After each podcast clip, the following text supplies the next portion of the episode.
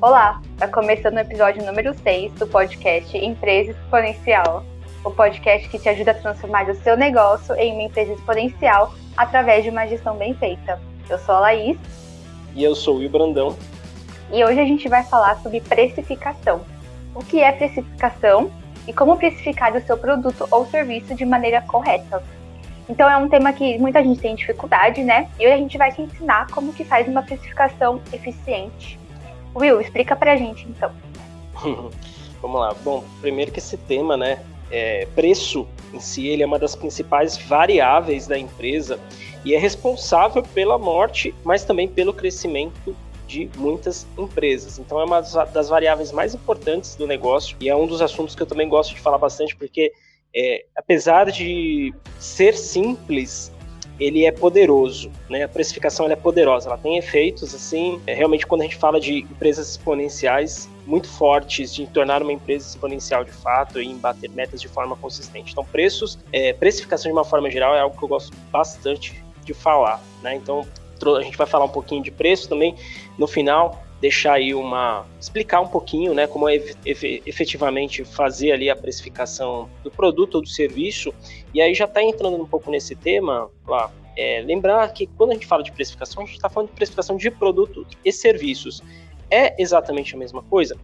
Não é exatamente a mesma coisa, mas a lógica é a mesma. E aqui a gente vai explicar a lógica. Então, se você tem uma empresa de produtos, que vende produtos ou vende mercadorias, né? Ou seja, seja uma indústria ou seja um comércio, ou uma empresa de prestação, prestação de serviços, vocês vão, se vocês pegarem o que a gente conversar aqui e aplicar no negócio de vocês, o resultado é o mesmo. Né? Acontece que a precificação de serviços ela tem algumas variáveis um pouco mais difíceis de serem controladas, por exemplo, o tempo, né? Mas enfim, é, a lógica ela é a mesma. Né? O tempo da mão de obra é um custo e ela tem que ser incorporada como tal. Fechou? Então, só estabelecendo aí esses pilares iniciais, né? Vamos falar um pouquinho de preço, então. É, e é importante lembrar também que o preço, por que, que eu falei que ele é poderoso? Porque ele afeta duas grandes dimensões dentro da empresa lá. Ele afeta a competitividade da empresa no seu mercado e afeta também a lucratividade da sua empresa, certo? Então são duas dimensões muito importantes e elas meio que são opostas, né, ou inversamente proporcionais. Normalmente, quando se pensa em ter mais lucro, você perde competitividade. Quando você quer ganhar competitividade, você baixa seu preço, então baixa sua lucratividade. Então, é algo que o preço ele tem que ser trabalhado corretamente de forma estratégica para equilibrar essas duas dimensões, porque senão você desequilibra. Se você pender muito para o preço e para a lucratividade, você perde competitividade. Se você pender muito para a competitividade, você perde lucratividade, chegando em pontos até de ficar no equilíbrio, até no prejuízo, como a gente já viu em algumas empresas, né, trabalharem com precificação com seus preços no prejuízo e aí chega, né, aquela velha, aquela velha máxima ou aquela velha reclamação de que a empresa fatura bem, que o que a empresa vende bastante, mas parece que nunca sobra caixa, o, dono nunca vê a cor do dinheiro. É, e muito tem a ver com a precificação incorreta. Então ele chegou, às vezes, está numa briga de preço tão grande dentro do seu mercado que sua lucratividade é zero. Né, ou até negativa, e ele às vezes pior, nem percebe isso. E aí o negócio, quanto mais vende, é, quanto mais vende, pior, parece que pior fica, né? E, a, e o empresário não entende isso. Então, ter o preço correto ele é essencial para o crescimento sustentável da empresa. E quando a gente está falando de empresas exponenciais, que é o, o, nosso lema, né, de tornar pequenas empresas empresas exponenciais, a gente está falando de a empresa bater metas de forma consistente. Para a empresa bater metas de forma consistente, ela vai precisar ter um preço correto, ela vai precisar ter uma quantidade de clientes corretas, ela vai precisar ter caixa para poder investir, enfim, vai precisar de uma série de coisas que, se o preço não estiver correto, ele vai dificultar bastante. Você precisa ter uma estratégia de precificação e de vendas. Você precisa combinar essas duas partes, né, da parte comercial da empresa com a parte de preço, porque para você não desequilibrar nenhuma dessas duas dimensões de lucratividade é, eu, antes de explicar exatamente como fazer a precificação, né, como o empresário vai pode de fato colocar a tua, a tua régua né, para precificar, é importante lembrar a regra do PCL. E qual que é essa regra? Explica para gente. A regra do PCL é preço igual a custo mais lucro. Então, definir o preço é essa regra básica, né, que a gente fala que parece simples, mas não é fácil, necessariamente fácil de, de fazer. Tá?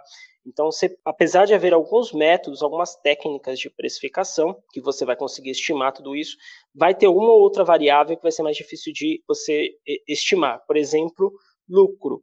E o lucro, quando você fala de lucro, a gente está falando de retorno sobre o preço, certo? Então, ou seja, o lucro do negócio é o preço de venda menos os seus custos. E qual é o lucro ideal? Tá? Isso vai depender da estratégia da empresa, como a gente já sempre fala, né? O objetivo estratégico da empresa vai depender da estratégia uhum. da empresa e vai depender principalmente de qual é a percepção que o teu cliente dá pelo seu produto. Não adianta você só ter valor, mas o seu cliente tem que perceber esse valor, porque senão você não tiver alinhado essa percepção de valor com a margem de lucro que você quer ter, a lucratividade que você quer ter, você não vai conseguir vender corretamente, você não vai conseguir ter a quantidade de clientes necessárias para você não perder competitividade. Por isso que a gente fala que é importante você entender e, e você entender essa regra e colocar em, e estimar exatamente as duas variáveis que compõem o preço, custo e lucro. Custo costuma ser um pouquinho mais fácil do empresário entender e definir, é um conceito mais popular, né? um conceito um pouco mais fácil que o empresário já conhece. Agora, lucratividade é um conceito um pouco mais intangível, um pouquinho mais difícil de entender. Né? E aí ele vai realmente ter que olhar o seu tentar entender o valor que o seu cliente vê no produto ou serviço que ele vende, certo? E esse valor, ele está totalmente relacionado com o posicionamento da empresa. Então a gente vai, você vê, é um, é um item, uma variável que compõe o preço, mas que ela vai abrindo em coisas um pouquinho mais complexas. Então, como é que você gera valor? Como é que você faz o teu cliente perceber mais valor? Através de um posicionamento que gere valor. Então, quando a gente fala também, quando a gente fala também em valor, do produto, né, de como o cliente enxerga o seu produto, a gente também está falando em qualidade, né, do produto, né, do material que usa. Normalmente, às vezes, se é um produto com uma qualidade superior, o produto tende a ser um pouco mais caro. Se é um produto com uma, quali com uma fabricação diferente, uma fabricação com produtos é, melhores, produtos mais orgânicos, normalmente tendem a ser um pouco mais caros do que produtos, por exemplo, que são importados da China, né? É, aí a gente está olhando, quando a gente está falando de, nesses casos que você apontou, por exemplo, o custo dos insumos de produção, a gente está falando pela variável custo. Então, os custos são maiores, então lembra que o preço é igual custo mais lucro. Quando os custos são maiores, nesses casos que você apontou, o preço vai ser maior. Isso não necessariamente vai ser percebido pelo cliente. Ele só vai ser percebido pelo cliente através do posicionamento da empresa em mostrar isso para o seu cliente. Então, vamos supor que você. Eu vou te dar um exemplo, tá? Lá, eu moro num bairro que tem um monte de padaria, uma do lado da outra, às vezes, tá? É, por exemplo, aqui perto da minha casa tem duas padarias, uma do lado da outra, exatamente, tá? Uma padaria vende o pãozinho com manteiga a R$ 4,50. Na outra padaria é R$ reais. Pela lógica, qual você diria que fica mais cheia? A de R$ 4,50. Pois é, né? Só que quando você passa na frente, você sempre vê a de 10 reais mais cheia. Isso tem a ver com o seu custo? Não. O custo pãozinho e a manteiga praticamente mesmo. O pão uhum. com a uhum. manteiga é o mesmo, basicamente, né? Os custos se variam, variam muito pouco. Não o suficiente para mais que dobrar o preço. Então, o que, que seria isso? Isso é o valor que aquela padaria, exatamente, o valor que aquela padaria entrega para o cliente. Então o cliente percebe isso? Só que não adianta nada. Se a padaria, por exemplo, a padaria do lado quisesse cobrar 10 reais, ela não encheria. Porque ela não se posiciona como uma padaria mais premium. A outra padaria se posiciona como uma padaria mais premium, né? Uma padaria melhor, uma padaria com um espaço, com uma experiência, um atendimento diferenciado. Na outra padaria, não. Você vai lá, senta no balcão, pede, pega e vai embora. Né? Não tem aquela experiência, não tem aquele local bonito para você sentar, enfim. É toda uma experiência que a outra entrega. Então, tudo isso está relacionado com posicionamento. Tá? Então, é importante você entender qual é o seu posicionamento, para você entender qual é a percepção que o teu cliente vê do teu produto ou serviço, para você ente entender qual é a lucratividade que você pode ter sobre o preço de venda. Então, dentro dessa regra do PCL, o custo é, mais, é o custo são custos, né, os custos é, diretos do, do da produção, fabricação ou revenda, ou da prestação de serviço, e o valor é tudo isso que a gente conversou agora, né? O, esse posicionamento tem que estar coerente. Então não adianta, por exemplo, ter uma padaria mais simples e quero cobrar e quero ter uma lucratividade de Maior. 70%. Não adianta. Né? Eu vou ter que reformar uma padaria, vou ter que me comunicar de uma forma diferente, vou ter que criar uma experiência diferente. Aí sim eu posso começar a aumentar minha lucratividade, tá? E, e quando então, é o contrário, por exemplo, uma padaria legal que entrega um valor muito bom e vende por um preço lá embaixo, ela tem algum problema, por exemplo, é, talvez ela tenha algum prejuízo nisso, por ela entregar uma coisa melhor, ela gastar mais com isso, mas ela joga o preço lá embaixo. Não necessariamente. É difícil falar sem ver os números, sem ter esse um demonstrativo da empresa, sem entender de fato os números da empresa. Pode ser que ela tenha uma margem mínima, mas a proposta dela é ganhar com volume. É, não é comum. Normalmente, quando você tem preços, quando você tem uma qualidade, um valor maior, costuma se cobrar um valor, um preço maior também sobre isso, tá? Mas se acontecesse, por exemplo, nesse caso, a, a, é, teria que ser uma estratégia do dono da empresa. Então, é assim, o dono da empresa, nós temos clientes, por exemplo, que entregam um, é, entregam um belo valor para o cliente, né? É, nós temos, por exemplo, no BPO, clientes de, do ramo alimentício, de restaurantes que são super conhecidos na região, entregam um belo produto, um belo valor, mas eles não, por, por questão deles, dos próprios donos, eles não querem trabalhar com uma lucratividade alta, eles preferem ter uma lucratividade mais baixa, mas continuar atendendo a região, continuar atendendo os consumidores, e isso aumenta o que? A participação deles no mercado, market share. Market então, share. Exatamente. Então eles diminuíram a lucratividade, mas eles aumentam a sua competitividade, aquilo que a gente falou, aquela, aquela balança, né? Uhum. Mas tem que ter uma lucratividade, pelo menos sustent... saudável. Não adianta falar, vou zerar, porque assim, é, prejuízo é, ninguém quer. É, se você não, não é que você né, nem que você queira, você não vai, você está matando a sua empresa se você tiver prejuízo, a não ser que você esteja num momento de crescimento muito rápido e com muito caixa entrando de investimento dos sócios, etc. Como são startups, por exemplo. Então você pega, por exemplo, a própria Nubank, né, que é uma das mais conhecidas hoje, porque ela não é mais uma startup, né, já é uma empresa mais consolidada, mas eles cresceram, eles até hoje dão prejuízo, mas tem muito caixa, porque entrou muito investimento, muito investidor apostando no negócio, mas é uma estratégia. Por isso que a gente fala que é tão importante o dono ter essa estratégia, entender a estratégia do seu negócio. Porque eu, eles dão prejuízo, mas tem um monte de gente querendo virar sócio da empresa. Que pessoas em, em plena sanidade falaria, eu quero comprar uma empresa que tem prejuízo? Apenas aquela empresa que você vê potencial de é, mudança isso no futuro. Então você compra potencial. Então o, do, o sócio, o investidor, ele compra futuro, ele não compra presente. Mas aí seria até um outro tema é, para a gente falar. De fato, precificação, ele precisa estar tá alinhado com essas duas coisas. Ele precisa ser igual custo mais o lucro, sendo o lucro essa percepção de valor pelo teu cliente, tá?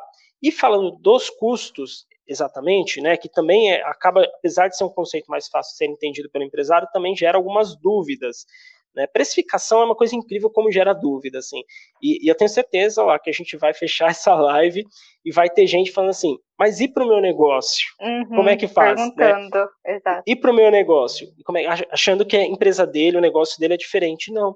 É aplicar essa regra do PCL. Aplica essa regra e você vai ter uma boa precificação. Você vai ter as duas dimensões de competitividade e de lucratividade combinadas. Em qualquer segmento, né? Não qualquer tem segmento. Um, uma especificação específica para lanchonete, não tem uma. Não.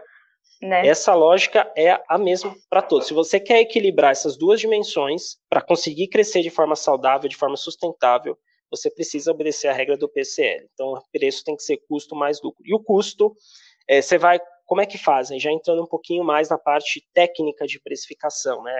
Existem algumas técnicas de precificação eu vou falar hoje, a, talvez a mais popular, que é a técnica do markup, ou markup. Né? O que, que é o markup? Ele é um multiplicador sobre os seus custos.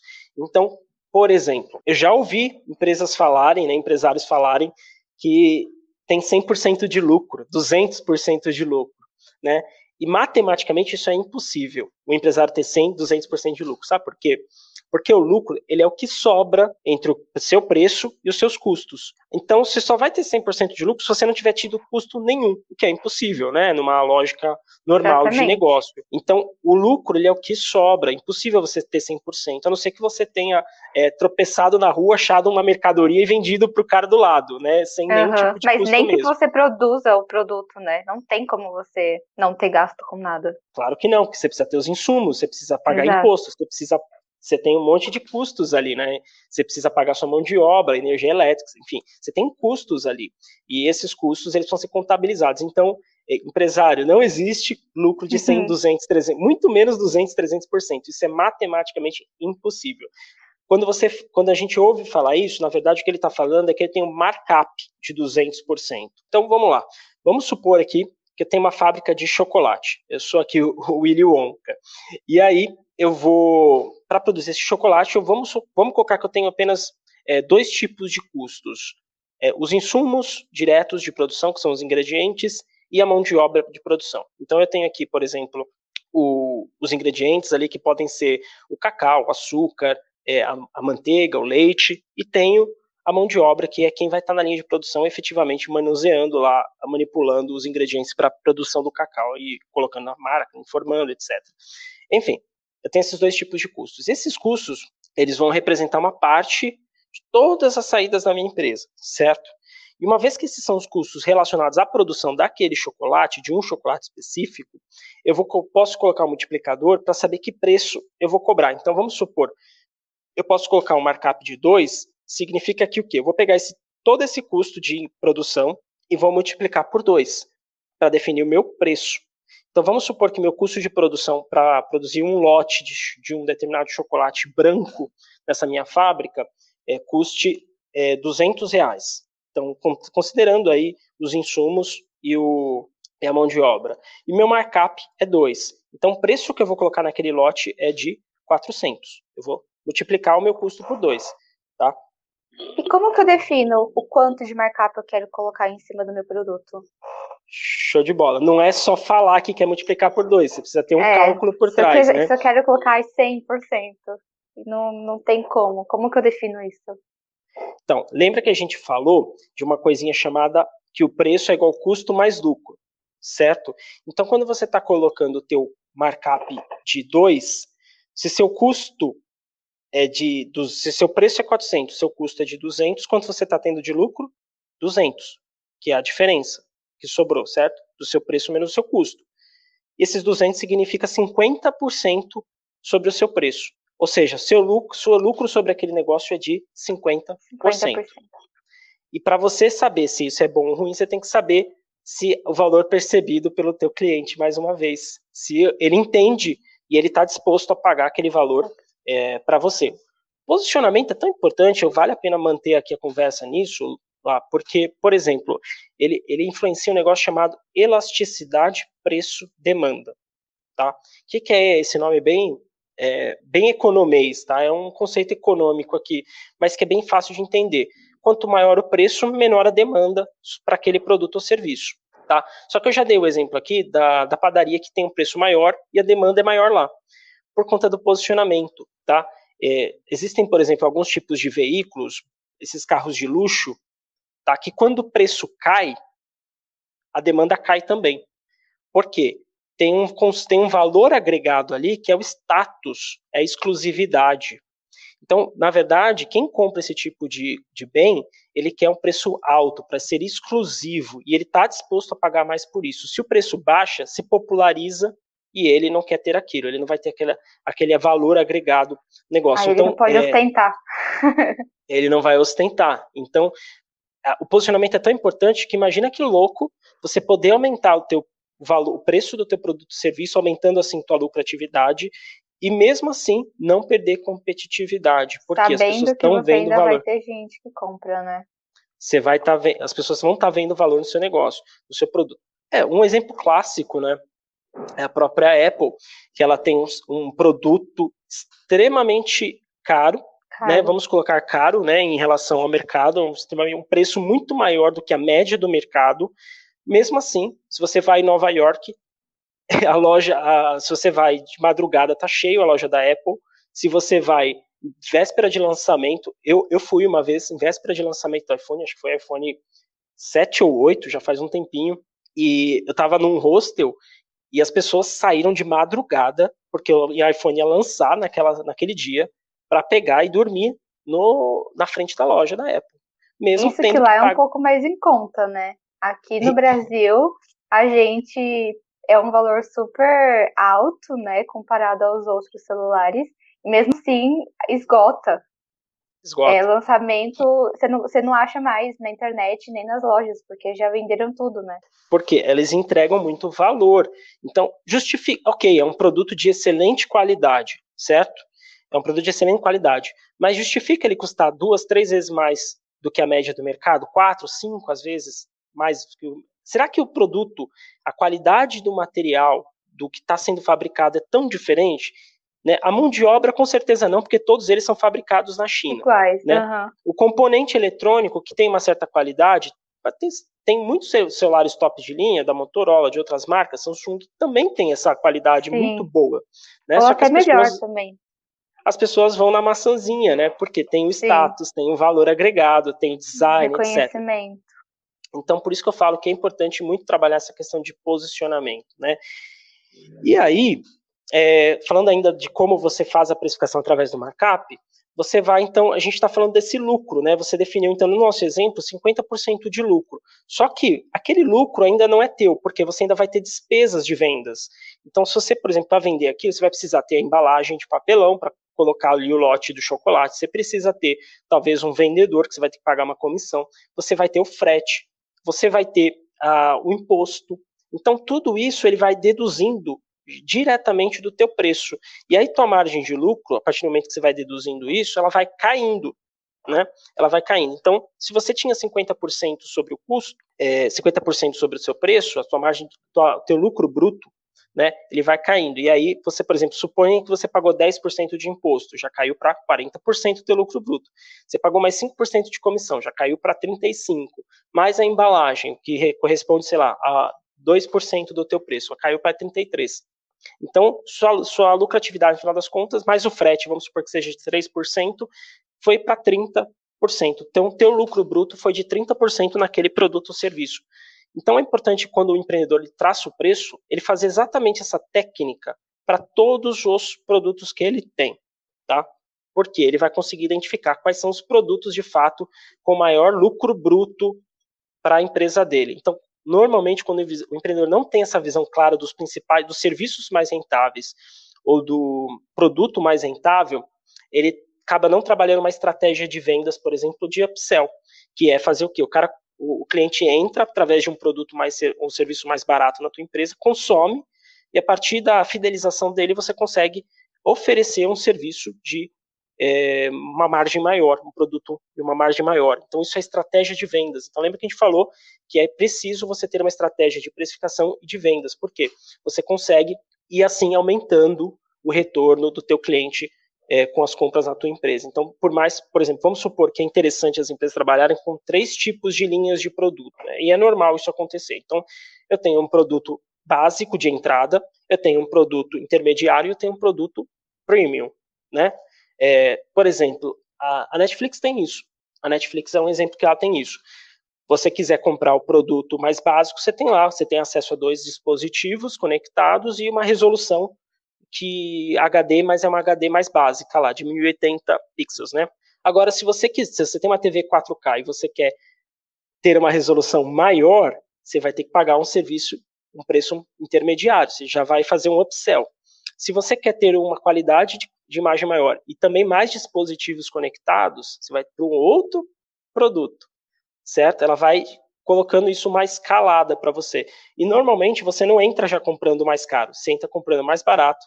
Aí você tem, sente, a, sente a necessidade do produto mais caro, depois você sente a necessidade do, do produto superior. E assim vai indo. E com isso ela vai melhorando a lucratividade como um todo da empresa. E é, se, o, se o empreendedor tem esse domínio de toda a lucratividade de cada produto ou serviço que ele tem, ele consegue fazer essa estratégia de upsell. Ouviu, surgiu uma dúvida aqui. É, por exemplo, vamos supor que então o lucro é, total dele vai ser de 30%. Mas mesmo assim, é, comparado com o mercado, o valor dele ainda está muito acima. Vamos supor que ele não é ainda uma marca super posicionada, é, só que ele também quer ter um lucro. Qual que, que, que ele pode fazer? Que estratégia que ele pode usar? Abaixar um pouco o lucro dele, talvez procurar outra outra matéria-prima mais em conta? Como que a gente resolve isso? Bacana. É, é, a, é a, vamos dizer que a lógica é a mesma lá, da, da, da balança entre competitividade e lucratividade. Então, se o empresário, se é uma empresa que de repente não é tão conhecida, não tem essa, não, ela não tem essa participação no mercado tão grande, ela precisa ganhar mercado, o que, que ela precisa fazer? Ela precisa melhorar a competitividade dela. E aí, tem, aí que entra mais uma vez a estratégia do dono da empresa. Se ele quer ganhar mercado, ele precisa trabalhar com uma lucratividade menor ou ele vai ter que trabalhar muito forte a questão da percepção do posicionamento da empresa, por percepção de valor, porque ele não, precisa baixar tanto e ele consegue crescer também. Então, é uma, vamos dizer assim, é uma, uma, uma sinuca de bico, né? Como a gente diz, porque por um lado você vai ter que baixar a lucratividade para ganhar do outro, mas é estratégia da empresa. Ela, quer, ela pode querer ganhar mercado agora para lá na frente ela deter o, domínio do mercado e poder aumentar a sua lucratividade. Vou te dar um exemplo. Quer ver uma situação que ocorreu também há algum tempo atrás? Uh, não sei se você vai se lembrar, mas há pouco tempo atrás, vai, estou falando há menos de 10 anos atrás, existiam basicamente só duas adquirentes no mercado. O que, são adquirentes? São as empresas que processam é, uma transação do cartão de crédito e débito. Existiam basicamente duas grandes, que é a Cielo e a Redcar, que depois se tornou Rede. Tá? Existiam só essas duas. É, a Cielo chamava Visa, inclusive, nem era, era, se eu não me engano, chamava Visa antes, tá? Só Visa. Depois tornou a bandeira Visa, mas não é a mesma coisa. E aí você tinha essas duas redes grandes participando do mercado, que a gente chama de duopólio. Mais uma vez o economês aqui, né? Mas é, o duopólio é um monopólio com duas empresas. Então, é duas empresas que praticamente dominam quase todo o mercado. E aí elas têm poder de mercado muito forte. Elas podem colocar o preço que elas quiserem, porque só tem elas no mercado, basicamente. E, só que uma dessas empresas, ela acabou ficando mais confortável nessa situação. Ela acabou aceitando um pouco mais a situação do que a outra.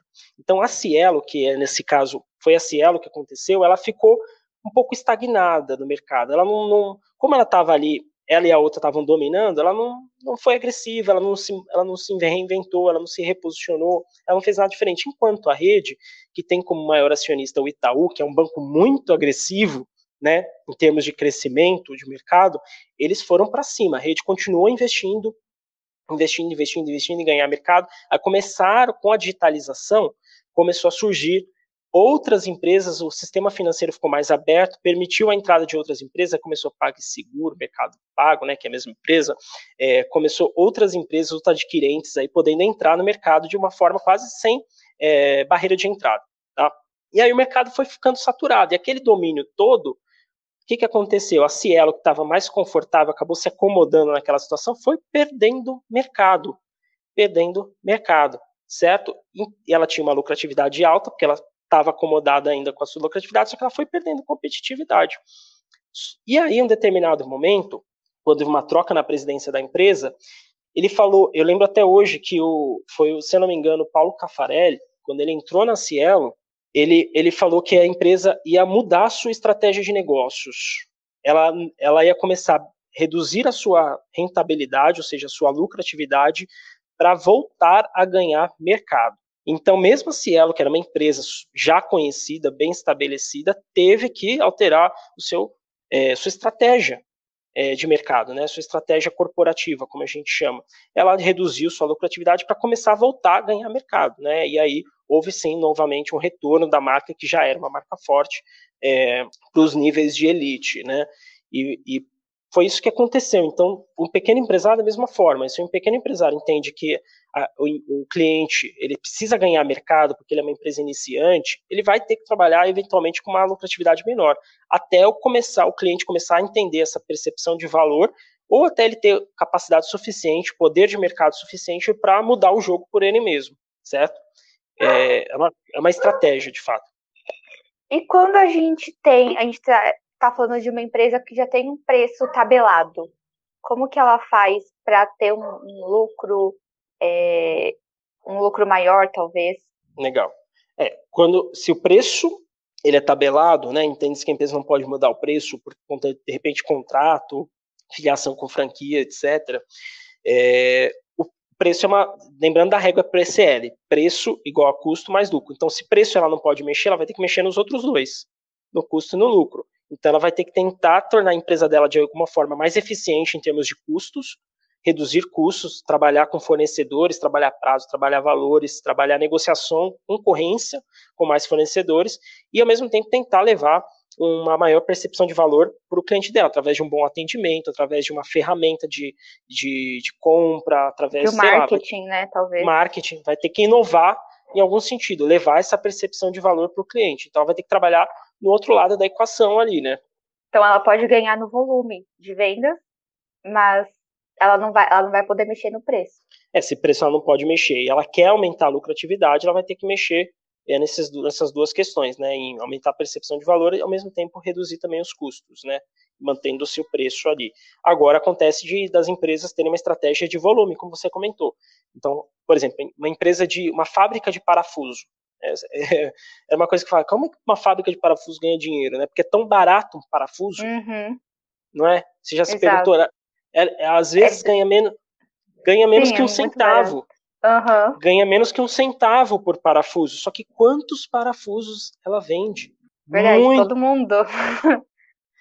Não é? Todo mundo. Você vai numa loja de construção, tem uma gôndola lotada de parafusos. Quantos parafusos ela vende? Então ela ganha volume.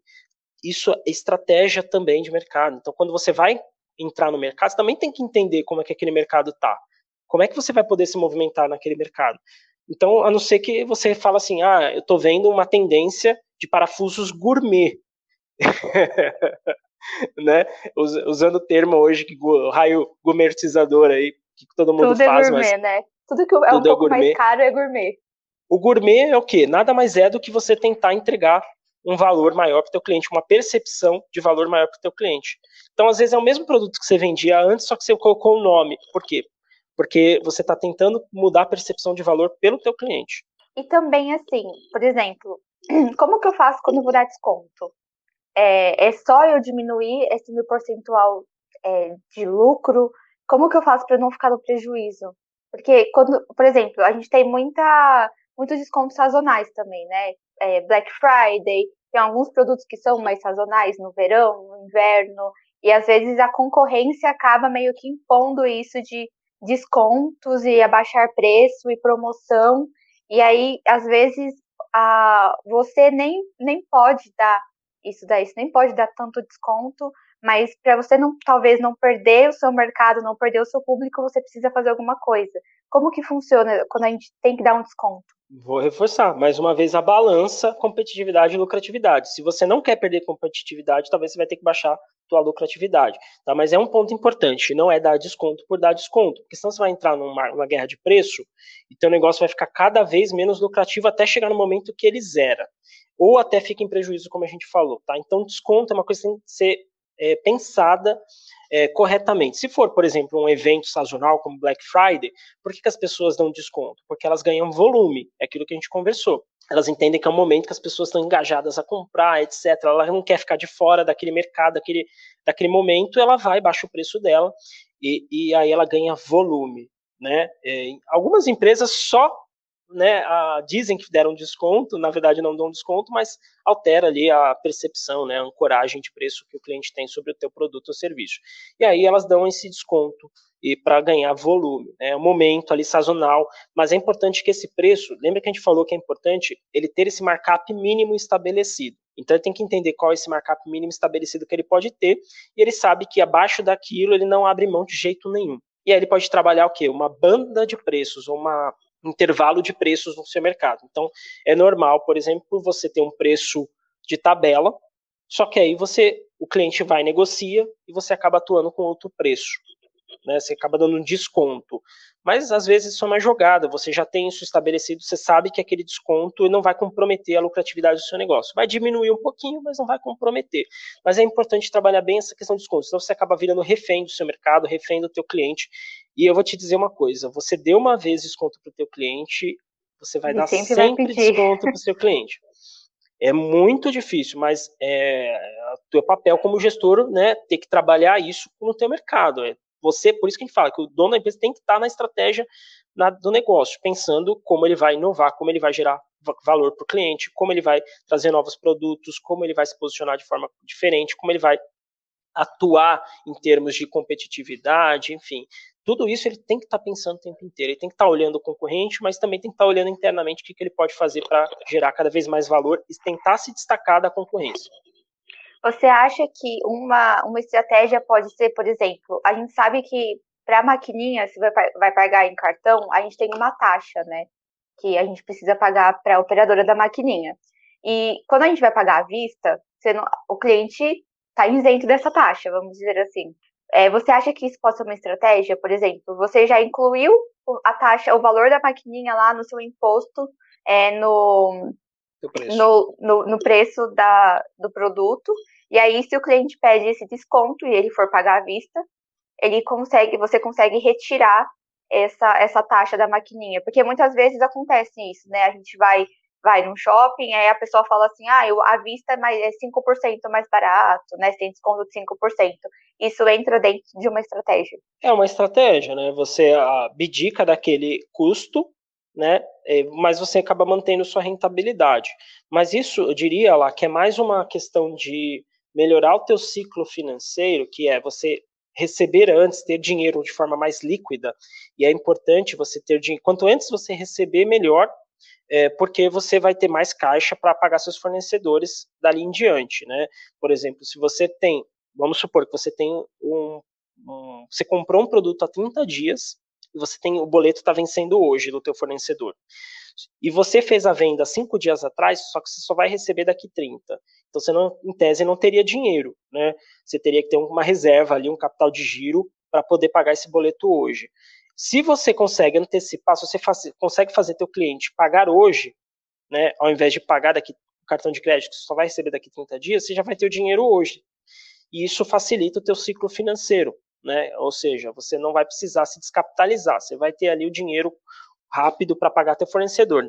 É, isso é uma estratégia mais financeira do ponto de vista de reduzir seu prazo médio de recebimento é, do que efetivamente uma, taxa, uma, uma, uma estratégia uma estratégia de precificação, isso é quase irrelevante, né? Existe, é, pode acontecer, mas isso seria, vamos dizer assim, um bônus para a empresa ou para o cliente, né? Não acho que o empresário tenha que se preocupar muito com isso. Se ele quiser dar, ele acha que é, vale a pena, mas principalmente por receber antes. Por, nesse sentido, vale a pena, tá? Mas aí tem uma questão, tem muito empresário, por exemplo, eu já fui fazer uma compra de um tênis e o preço do tênis, é, vamos supor, é, era X, né? E o empresário, o, o lojista lá, o gerente, ele queria me. Falou: se você pagar à vista, eu te dou 10% de desconto. Eu ia pagar no crédito. Ou seja, ele ia receber 30 dias depois. Tá? Só que esses 10% de desconto é muito superior à taxa que ele pagaria das adquirentes para a maquininha dele. Tá? Porque uma taxa de crédito hoje está variando de 2,5% a 3,5%, depende da maquininha. Tá? Então ele está dando muito mais desconto do que ele pagaria de taxa, e mesmo que ele pegasse, ah, mas ele está recebendo agora, ele poderia antecipar isso com o banco, e mesmo que ele antecipasse com o banco, dificilmente ele ia pagar mais de 5% em um mês, sendo uma, uma linha de antecipação de recebíveis. Então, uma estratégia financeira. Então, nesse caso, é, foi um erro no caso dele, né, na, um erro assim, né, talvez tenha sido mais uma estratégia comercial do que, do que de fato uma vantagem financeira para ele, tá? Mas tem que se atentar com isso. Descontos, qualquer tipo de desconto tem que ser pensado, muito bem pensado e ter ali a certeza que não vai baixar o teu do teu markup mínimo ideal ali, né? Desse multiplicador sobre o teu custo ideal. É, eu sei que a gente falou que a estratégia, mais ou menos, é a mesma coisa quando a gente vai precificar um produto é, do que precificar um, um serviço, mas eu acho que é um pouco é válido também a gente explicar mais ou menos como que a gente pode precificar a hora. É, quem é prestador de serviço, por exemplo, vai é um publicitário e ele, ele é, presta o, o, seu serviço por hora. Como que ele precifica isso? Então, é, ele tem que entender qual é o salário que ele quer ter. É, é, a, me, é a mesma coisa. Porque quando fala que é a mesma coisa, a lógica é a mesma, é a mesma de fato. Quer ver? Vou te explicar. É, se o freelance, né, que aí seria, na verdade, um, microempresário, um profissional autônomo, é, foge um pouquinho do nosso conceito de empresa de uma forma geral, onde os funcionários, existem outras pessoas participando do serviço, mas a lógica é a mesma. Vamos supor, é, se ele entende que o preço dele, ele tem um preço para ele, ele tem que definir esse preço dele.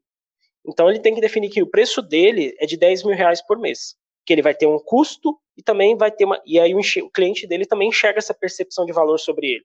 Então vamos supor, o mercado que está muito em alta e é uma mão de obra cara, que é desenvolvimento técnico, né, desenvolvimento, programação, etc., de é, computação. Essa mão de obra hoje, ela tá, tem uma percepção de valor sobre essa mão de obra muito alta hoje.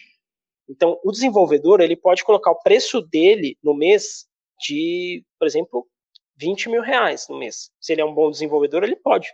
Falar, meu preço é 20 mil reais por mês. Se ele tá, ele tem que calcular quantas horas ele trabalha por mês, ele divide esse número de horas, esse preço dele por mês, pelo número de horas. E ele vai saber qual valor ele pode cobrar por hora, por exemplo. Né?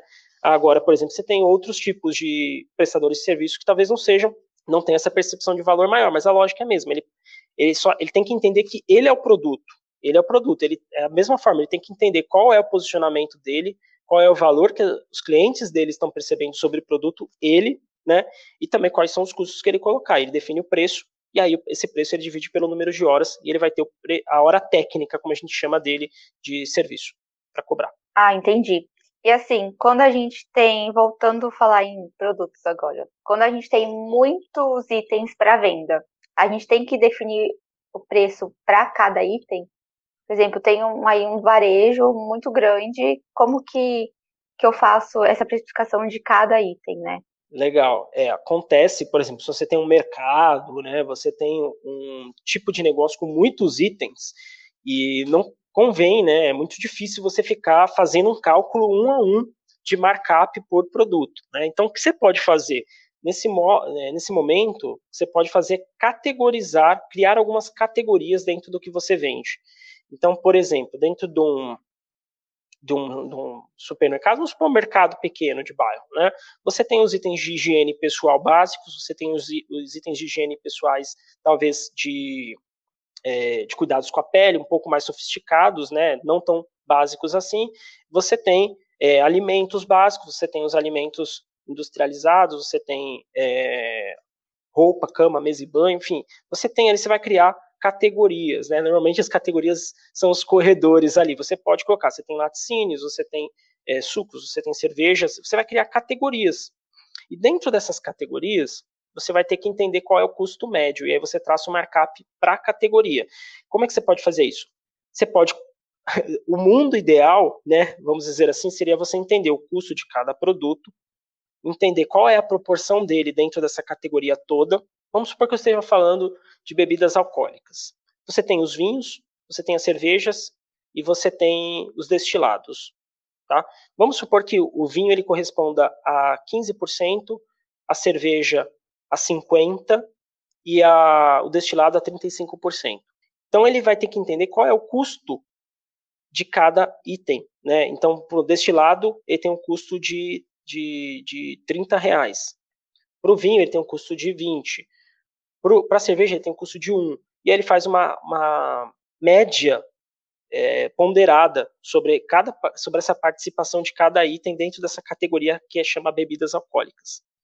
Tá? Talvez um pouquinho mais avançado aí, mas é, esse seria o mundo ideal. Mas você também pode fazer uma forma mais simples de fazer isso, que é elegendo o seu representante daquela categoria. Então, eu quero, posso fazer o seguinte: eu posso, dentro de bebidas alcoólicas, eu posso colocar entender qual é o item que mais vende, colocar ele como representante daquela categoria.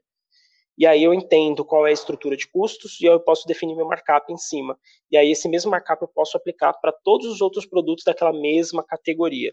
Não existe receita assim, é mágica, pronta, tá? Você vai ter que se dedicar a fazer isso, o empresário tem que cuidar disso, essa parte de precificação é importante, ele vai ter que optar por uma solução ou outra. Talvez não existe a mais certa, né? Existe o que cabe a ele fazer naquele momento que ele pode fazer. Eu diria assim, se é um empresário que não tem nada ainda, não tem esse cálculo, não, os sistemas hoje em dia já fazem esse tipo de cálculo, né? O ponto de venda ali, o empresário que já tem um sistema de ponto de venda, normalmente ele já dá a entrada da nota, já coloca o custo e o sistema já aponta o preço, tá? Se ele não tiver, de qualquer forma, ele tem que fazer esse estudo. Ele vai ter que começar elegendo representantes por categorias, entender qual é a estrutura de custos daquela, daquele, daquele representante, entender qual é o markup ideal que ele pode aplicar ali, e aí ele coloca esse mesmo markup para todos os outros itens, né?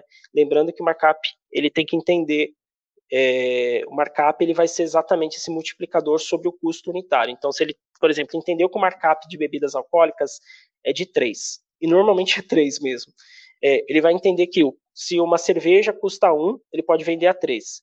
Se um vinho custa 15, ele pode vender a 35, a, é, a 45.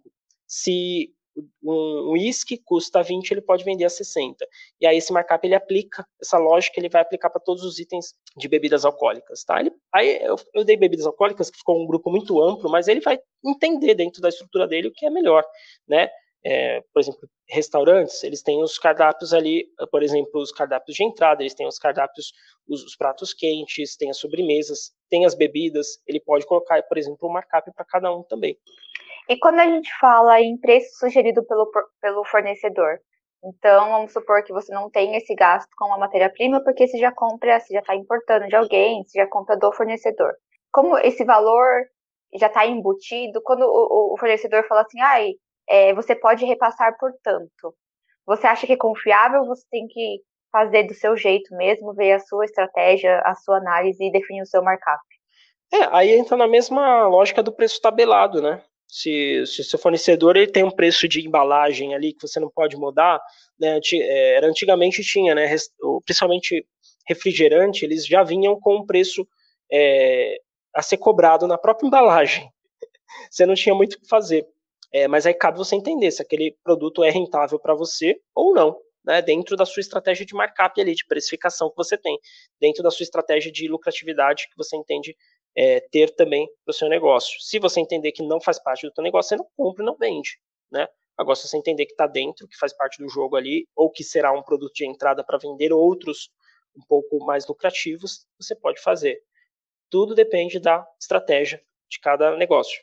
E aí rola também, é, você vai ganhando é, confiança no mercado, posicionamento, e aí é tudo é, é normal a gente ir aumentando o valor a gente sabe que tem também muita inflação, a, o, o, valor da, da matéria-prima sobe, o valor dos produtos acabam subindo todos os anos, né? Vai, a empresa que está vendendo um produto, vai vendendo um suco de laranja, ela vende hoje por R$1,50. E aí passou um, passou três meses, ela já aumentou mais um real, R$2,50. É, isso é uma coisa normal que pode ser, pode ir aumentando conforme passando passar os tempo, o tempo. É, mais uma vez, vai depender da tua estratégia entre, de equilíbrio entre competitividade e lucratividade. Se, se seu fornecedor aumenta o custo dele, você não aumenta o preço, você não repassa esse custo para o teu cliente, você fez o quê? Você perdeu lucratividade, em troca de é, manter sua competitividade ou ampliar sua competitividade. Normalmente a inflação ela costuma ser repassada, né? Então existe toda uma cadeia de repasse da inflação. Por isso que é, é a inflação tem impacto muito grande. Quando você aumenta o custo de, de se existe o custo por, existe a inflação por demanda e existe a inflação por custo, tá? A inflação por demanda, o que, que é? Quando tem muita gente buscando um produto, aquela curva né, de oferta e demanda, quando você tem muita gente, muita demanda, o seu preço sobe, né? Você tem muita demanda sobre um produto, seu preço sobe a mesma história que a gente contou do desenvolvedor. Como tem muita demanda por desenvolvedor, ele pode cobrar um preço maior, né? Maior. Porque a oferta é menor. É, agora existe a demanda, a inflação de custo, que é essa do teu fornecedor, né? Veio o insumo, já veio mais caro. E aí você normalmente tem que repassar isso para o teu mercado, vira aquela cadeia toda de repasse de, de inflação, né? É, senão você vai perder lucratividade, né? Aí cabe a você entender o teu momento, olhar o teu mercado, é, de repente é uma oportunidade para você pensar em outras coisas a serem feitas, a serem vendidas, ou outros valores a serem incorporados na venda pro teu, do teu, pro teu cliente. Então, Will, você falou é, sobre os custos de produção, as despesas de vendas, mas e os custos fixos? Onde que eles entram? Eles não têm que ser considerados também? Ah, sim, é interessante, né? Quando a gente está falando de markup, a gente está falando de aplicar um multiplicador sobre o custo de produção. Então, no caso da fábrica de chocolate que eu apresentei, seria os ingredientes e a mão de obra de produção. Mas a gente tem as despesas de vendas, como a gente comentou, que vão deduzindo a nossa lucratividade. E aí a gente, quando subtrai nossos custos de produção e nossas despesas de vendas, a gente chega num negócio chamado margem de contribuição, que é, o, de fato, o lucro que aquele produto traz para para a nossa empresa. E a partir dali, com aquele lucro bruto, somando todos os produtos da empresa, todos os lucros, todas as margens de contribuição de cada produto da empresa, eu vou pagar minhas despesas fixas depois. Então, se a gente olha um demonstrativo financeiro, o lucro bruto ele vem primeiro e depois vem esses gastos fixos, por exemplo, aluguel, é, prolabore, contabilidade, luz, água, gás, etc., é, transporte. Então, tudo isso ele é contabilizado depois. Porque dali a gente desconta tudo os gastos fixos, a gente vai chegar no nosso lucro operacional, tá? Lucro operacional. Para fins de precificação, a gente não considera esses gastos fixos, tá? Nesse primeiro momento, porque senão gente, ele poluiria muito a nossa análise de rentabilidade de cada produto. A gente não conseguiria saber muito bem qual é a rentabilidade de cada produto, porque talvez um produto seria mais impactado por esses custos fixos do que outro, tá? É, então é importante na, nessa técnica que a gente está falando de markup é aplicar um multiplicador sobre os custos de produção e para achar a margem de contribuição a gente reduz essas despesas de vendas também. E aí, deduzindo essas despesas de, os gastos fixos, a gente chega no nosso lucro operacional. O que, que é interessante? Uh, tem um indicador chamado ponto de equilíbrio. Tá? Onde que entra os custos fixos? Se a gente somar todos os custos fixos e dividir, e dividir pela essa margem de contribuição, certo? A gente vai chegar na nossa receita necessária para a empresa não ficar nem no lucro nem no prejuízo. Então, se o empresário pegar essa, essa todo, somar todos os custos fixos que ele tem, os gastos fixos da empresa, ele vai saber, por exemplo, que de repente o faturamento, se eles, vamos supor que o custo, o gasto fixo daquela empresa é de 50 é, mil por mês, 50 mil por mês, e a margem de contribuição dele é de 45% na média. Então, se ele somar todos os produtos e descontar as despesas variáveis e os gastos de produção, os custos de produção, ele vai chegar em 45% em margem. Tá? Se ele pegar todos esses gastos fixos, esses 50 mil reais, dividir por esses 45%, ele vai encontrar exatamente o faturamento que ele precisa fazer. Nesse caso, fazendo uma conta rápida aqui, vai dar 111 mil aproximadamente. Então ele sabe que para a empresa dele não ter lucro nem prejuízo, mínimo que ele precisa faturar é 111 mil. E o que ele faturar acima disso é lucro para o negócio. É lucro para o negócio. Então é legal, porque se ele, por exemplo, tivesse, se ele souber que ele precisa faturar 111 mil, e vamos supor que o ticket médio dele é mil reais, ele sabe que ele precisa vender 111 produtos no ticket médio dele para chegar no ponto de equilíbrio. Se ele vender 120, ele vai ter 9 mil de lucro é bem interessante o empresário ter essa, essa gestão também de, de um indicador tão importante como ponto de equilíbrio. Então, os custos fixos ele entram mais nessa parte de entender o ponto de equilíbrio e entender se a lucratividade também dos produtos estão sendo suficientes para contribuir com o pagamento dos gastos fixos também, gerar renda para os sócios, etc. Bom, então por hoje é só. Espero que a gente tenha sanado ah, algumas dúvidas. Quem ainda ficou com dúvida, pode mandar mensagem para a gente nas nossas redes sociais ou aqui embaixo também no, no YouTube. É, também não esqueçam de, de seguir a gente ah, no, no, Instagram, na, no Spotify, no YouTube também. Não esqueça de ativar o sininho para notificar sempre que a gente postar alguma coisa nova. E, e é isso, Will. Show de bola. É, foi legal, acho que tem bastante situações aqui, a gente apontou. É, eu só gostaria de, enfim, para fechar esse conceito, né? É, reafirmar que a lógica é essa, tá? Então, a, se você utilizar essa lógica no teu produto, no teu serviço, você vai conseguir encontrar o teu preço mínimo ideal e saber que teu negócio vai ser rentável no longo prazo, né? E trabalhar sempre essa balança entre competitividade e lucratividade, sem arriscar a saúde financeira do seu negócio, tá? Por isso que trabalhe o preço, dê uma olhada no teu mercado, mas não se esqueça de inovar e aumentar o valor, percepção de valor do teu cliente sobre o que você vende certo? Então é isso aí, gente. Também um abraço aí. Olá, vamos fazer uma coisa aqui.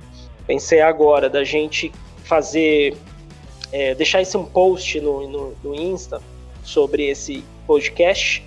E quem for comentar nesse post, a gente envia uma planilha de precificação para esse para essa pessoa. Quem que comentar? Top, top. Fechou?